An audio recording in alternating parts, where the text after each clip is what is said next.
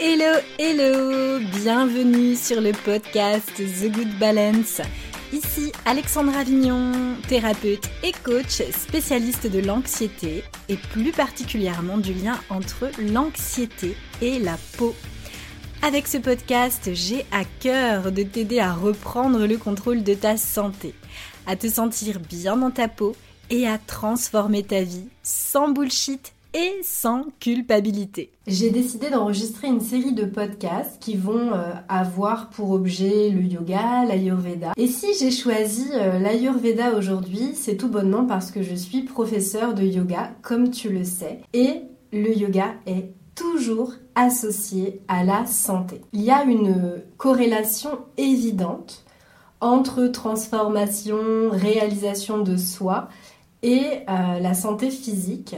Donc, le yoga et l'ayurveda sont indissociables. L'ayurveda, c'est la science de la longue vie.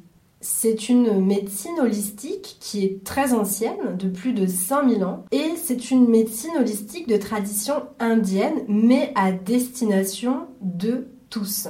Alors, j'aime bien, euh, avec mon esprit pragmatique de chercheuse, puisque comme tu le sais, si tu me suis euh, depuis un petit moment, j'ai fait des études indiennes, plus spécifiquement des études d'histoire et d'anthropologie, et ma spécialité c'était l'Inde. Euh, j'ai passé beaucoup de temps sur le territoire indien, et donc j'aime bien généralement aller chercher les choses à leur source et essayer de comprendre en fait d'où viennent les choses des formations professionnelles, mais aussi une grande passion pour moi.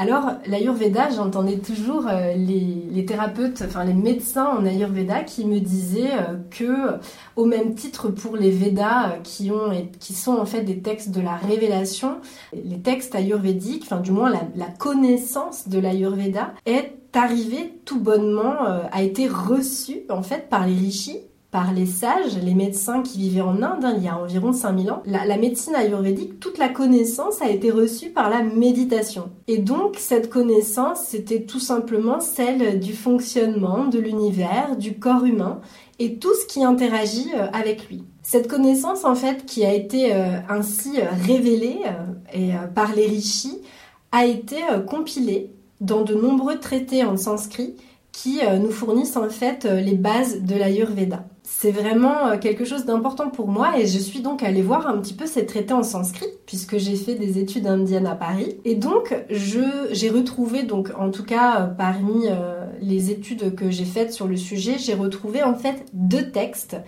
qui datent de, du début de l'ère chrétienne qui s'appellent la Charaka Samhita et euh, Sukrita Samhita. Donc c'est deux textes de l'ère chrétienne en fait qui euh, expliquent des choses sur euh, la médecine ayurvédique.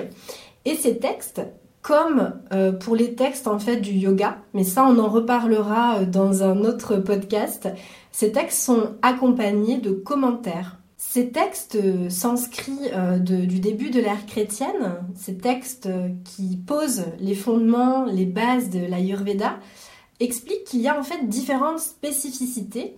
Alors je reviendrai un petit peu plus euh, en détail dessus tout à l'heure. Mais dans ces textes, on lit qu'il existe euh, la chirurgie ayurvédique, l'ophtalmologie, euh, le chapitre sur les possessions par les démons, tout ce qui va concerner la puriculture, les antidotes pour se soigner en fait des poisons, les cures de rajeunissement, les préparations d'aphrodisiaques, mais également il va y avoir dans ces textes des explications en fait de la médecine vétérinaire qui va être à destination des chevaux et euh, des éléphants. On sait aussi euh, euh, par le biais de, de ces textes, parce qu'on a toute une partie en fait de textes qui sont rédigés en langue sanscrite, mais on a aussi toute une tradition particulière qui est née dans le Tamil Nadu, dans le sud de l'Inde, et qui a été rédigée en, langue tamoule. Alors, je ne vais pas trop rentrer dans les détails, mais euh, je peux, euh, si tu veux, te donner déjà deux livres qui sont très intéressants. L'un en français, l'autre en anglais, si tu maîtrises l'anglais. Le premier, c'est le livre de Guy Mazard, euh, qui a été en fait publié chez PUF. le fameux Que sais-je sur l'Ayurveda qui s'appelle La médecine indienne, qui a été publié en 1995 et déjà, euh, Guy Mazar donne beaucoup d'informations en fait sur l'Ayurveda. Le deuxième livre que je vous conseille, qui est à peu près publié dans les mêmes années, il a été publié en 1998. Alors lui, il a été rédigé en anglais et euh, l'avantage de cet ouvrage, c'est qu'on peut le trouver euh, en PDF sur Internet. C'est le livre The Roots of Ayurveda. Alors, j'espère ne pas trop euh, écorcher le nom de ce grand monsieur. C'est Dominique Vujastik, W-U-G-A-S-T-Y-K, qui a donc publié son livre The Roots of Ayurveda chez les Penguin Classics. Et lui, euh, son ouvrage est très intéressant. Je tenais aussi donc à en dire un petit peu plus vraiment de façon générale aujourd'hui. Donc l'idée c'est pas de trop trop rentrer dans les détails, mais de, parler globalement de ce qu'est l'Ayurveda. On la considère, cette médecine, comme la science de l'auto-guérison. Donc l'objectif, au même titre en fait que la naturopathie, ça va, être, ça va être de préserver la santé, mais ça va être aussi de soulager les maladies du corps et du mental. Il y a aussi, et ça on en reparlera tout à l'heure, mais il y a toute une branche de psychologie euh, en Ayurveda qui est très très très intéressant. L'Ayurveda euh, nous enseigne en fait comment atteindre une santé optimale de manière à ce que notre énergie vitale, ce qu'on appelle le prana et dont on entend beaucoup parler euh, en yoga, puisque c'est très important pour nous l'énergie vitale, le prana. L'idée c'est que le prana soit suffisant pour qu'on puisse en fait tout simplement continuer notre cheminement sur la voie du yoga et puis tout simplement euh, pour vivre. Donc c'est justement en fait là tout le lien entre le yoga et l'ayurveda, donc le fameux prana, l'énergie ou le souffle vital. L'ayurveda, c'est un système médical holistique hein, qui euh, couvre tous les aspects euh, de la santé et du bien-être. C'est une médecine vraiment rigoureuse, très complexe, très organisée, très bien pensé. Et donc, ces aspects vont être euh, au niveau physique, au niveau euh, de la structure émotionnelle, de la structure mentale et de la structure spirituelle. C'est vraiment un système médical et euh, ce système médical, il inclut absolument toutes les méthodes de guérison. Ça passe par l'alimentation, qui est une base en Ayurveda, D'ailleurs, on peut faire, euh, si on le souhaite, de, super petites formations euh, pour devenir conseiller en alimentation ayurvédique. C'est très complémentaire en fait à la naturopathie. Il y a aussi euh, dans, ce système médical la connaissance des plantes qui est très importante également. Alors là, je fais une petite parenthèse Personnellement, j'utilise très peu les plantes indiennes, tout bonnement parce que je préfère privilégier en fait les plantes de la naturopathie, les plantes de notre biotope, de notre environnement, euh, plutôt que utiliser des plantes qui ont poussé en fait en Inde. Alors, il est tout à fait en fait possible, hein, je, le, vois d'ailleurs en naturopathie, on a vraiment des équivalents entre les plantes indiennes et les, les plantes vraiment euh, françaises. Donc c'est tout à fait possible en fait de jouer avec cette connaissance des plantes, mais il est quand même très important de connaître la connaissance des plantes indiennes pour justement arriver en fait à trouver ces équivalents euh, de plantes euh, françaises. Dans ce système médical, on a également l'exercice physique hein, qui est très important, qui prend une part très importante au même titre que euh, la naturopathie ou la médecine conventionnelle. Hein. Et l'hygiène de vie aussi, qui va inclure par exemple les pratiques yogiques et la méditation. Tout ça, tout cela en fait va être adapté à chacun selon sa constitution. Et ça, c'est quelque chose que je vais réaborder plus tard. Ça, c'est vraiment grosso modo euh, pour euh, vous parler un petit peu des bases de l'Ayurveda. Aussi, ce qu'il faut quand même ajouter, c'est que l'Ayurveda, c'est une médecine universelle, donc qui est née en Inde, et comme je l'ai dit tout à l'heure, à destination de tous.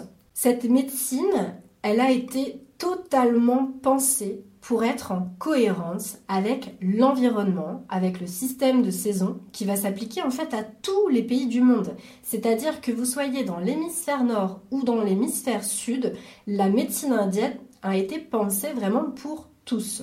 Et euh, l'objectif de la médecine indienne, ça va être, donc de la médecine ayurvédique, ça, ça va être en fait de travailler en permanence sur le lien entre le corps et le mental. On parle d'ailleurs en Ayurveda, vous savez, du concept de svasta l'esprit va être ici et maintenant dans le contentement. C'est d'ailleurs en fait euh, un concept euh, tout à fait yogique, hein, puisque l'un ne va pas sans l'autre. De toute manière, il n'y a pas d'Ayurveda sans yoga et inversement. Donc l'idée, ça va être de vraiment revenir à habiter son corps et vraiment d'être ancré et d'adapter son hygiène de vie à notre personnalité, à qui nous sommes. L'Ayurveda n'est pas du tout que la quête spirituelle. Hein il y a une partie spirituelle, mais ça n'est pas que cela. Aussi, quand on est malade en Ayurveda, généralement, c'est tout simplement parce que le feu digestif qu'on appelle Agni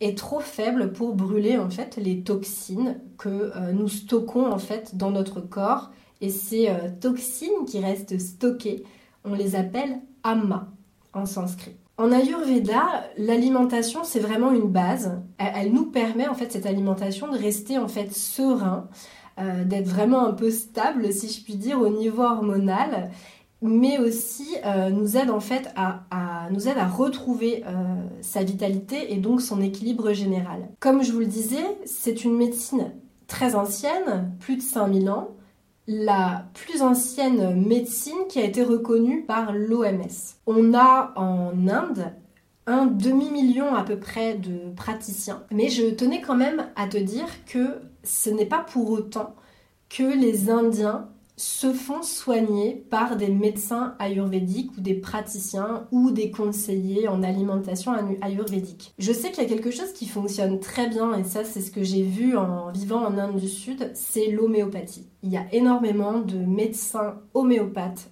en, Inde. Il y a beaucoup d'Indiens qui se dirigent en fait vers ces praticiens. Les, Indiens connaissent très bien en fait la médecine ayurvédique et ses spécificités, mais au même titre que pour le yoga, ils ne vont pas forcément aller pratiquer. Par contre, il faut aussi garder en tête une chose, c'est que les Indiens sont de grands fabricants de médicaments.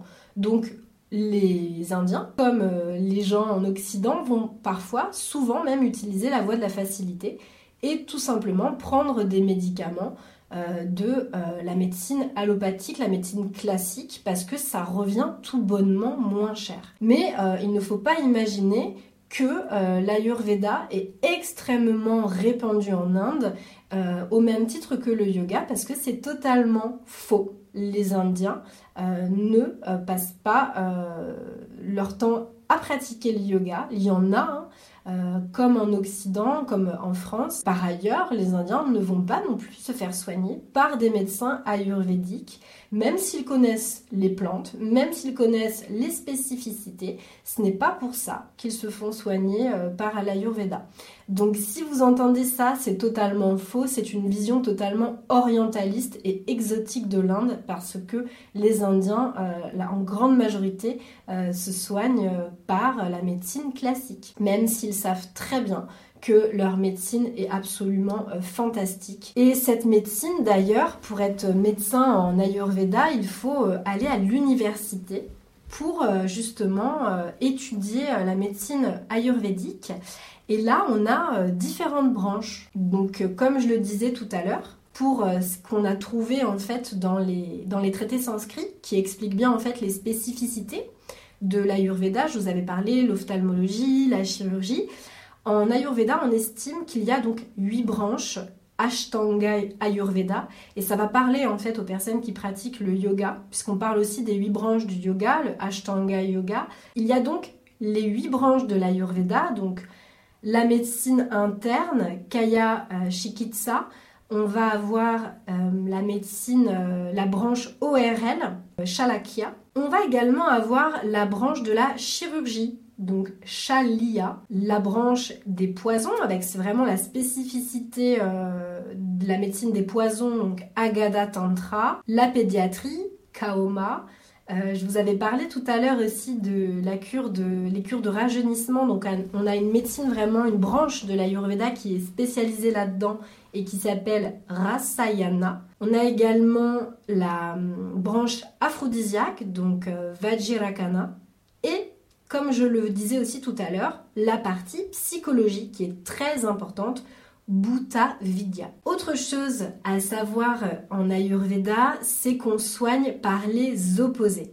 Et ça, vous comprendrez plus tard comment on procède pour euh, toujours continuer un petit peu dans les bases, dans les fondements de l'Ayurveda. On estime que dans le corps, il y a sept tissus. Et euh, par exemple, un praticien d'Ayurveda va préconiser par exemple l'huile de sésame pour un massage pour tel, ou tel type de constitution. Et on estime par exemple que l'huile de sésame, elle a la capacité en fait de euh, pénétrer les sept tissus du corps. Donc c'est une huile qui est très répandue euh, en Ayurveda, qu'on utilise beaucoup. Aussi bien d'ailleurs euh, en interne qu'en externe, que ce soit dans l'alimentation ou, comme, ou aussi le massage. Et ces sept tissus, alors je vous donne les noms si ça vous intéresse. Donc on a euh, les, fluides corporels, plasma, donc on appelle rasa. On a également le tissu sanguin qu'on va appeler rakta. On a également les tissus musculaires, mamsa, la graisse, meda, les tissus osseux et les cartilages, ashti, la moelle osseuse, maja, et en dernier, le tissu euh, reproducteur, donc les ovules, le sperme, qu'on appelle shukra et artave. Voilà pour vous donner un petit peu euh, euh, du vocabulaire en fait de, base. Et pour continuer en fait dans la lancée, j'en profite aussi de, si vous le pouvez, essayer de retenir, hormis donc tout à l'heure le terme agni de feu digestif qui est très important, le terme prakriti qui désigne en fait la nature profonde. Mais ça, je reviendrai plus tard dans, un autre podcast. On a également l'état de déséquilibre qu'on appelle vikruti, donc l'état de déséquilibre d'une personne. Donc on va aller chercher en fait sa vikruti, enfin du moins quel est son déséquilibre. Ensuite, on va parler aussi de dosha. Et dosha, littéralement, en sanskrit, ça veut dire défaut, parce que en fait, le dosha n'est jamais stable. Donc, si je vous dis constitution, vous allez me dire dosha, mais euh, on reviendra aussi sur euh, le sujet dans, un autre podcast. Ce sera plus simple pour pas euh, vous assommer d'informations pour ce premier podcast. Et puis on a aussi, donc comme je le disais tout à l'heure, le terme de ama, donc les toxines, les déchets en fait qui s'accumulent dans le corps et qu'on va chercher tout, bonnement à, à évacuer. Et en dernier lieu, le fameux prana, le souffle, l'énergie vitale qui est absolument essentielle en Ayurveda. On a également comme terme très important la dinacharya, qui en fait est la routine quotidienne pour qu'on évite en fait tout simplement à la maladie de s'installer. Donc ça, je vous donnerai des petits tips de euh, routine ayurvédique si ça vous intéresse, que j'utilise moi-même. Et puis, vous connaissez très certainement le panchakarma. Euh, vous savez, les cures de panchakarma qu'on fait en fait en, Inde, dans les centres euh, d'Ayurveda. Euh, d'ailleurs, ça c'est pareil. Si vous voulez des conseils, je pourrais vous donner une ou deux adresses vraiment très sérieuses. Et ça, le panchakarma, ça veut dire les cinq actions en fait de purification de, de détox en fait. Et ça, on reviendra dessus par le biais d'un autre podcast. Et voilà pour aujourd'hui. Un grand merci à toi pour ton écoute et d'être resté jusque-là. J'en profite pour te redemander si tu peux prendre deux minutes pour mettre les petites étoiles afin que The Good Balance puisse être plus visible. Un grand merci à toi. Et si jamais tu voulais avoir toutes les informations qui concernent mes événements, ateliers, coaching, n'hésite pas à aller dans le descriptif du podcast pour pouvoir rester en contact avec moi. Tu as le petit lien, c'est très facile, tu as simplement à écrire ton prénom, ton adresse email et promis, je ne vais pas t'ensevelir d'emails puisque j'en envoie seulement un seul par mois. Voilà, voilà, je te souhaite une très belle matinée, journée, soirée, selon là où tu es. Et je te dis à bientôt pour le prochain épisode. Ciao, ciao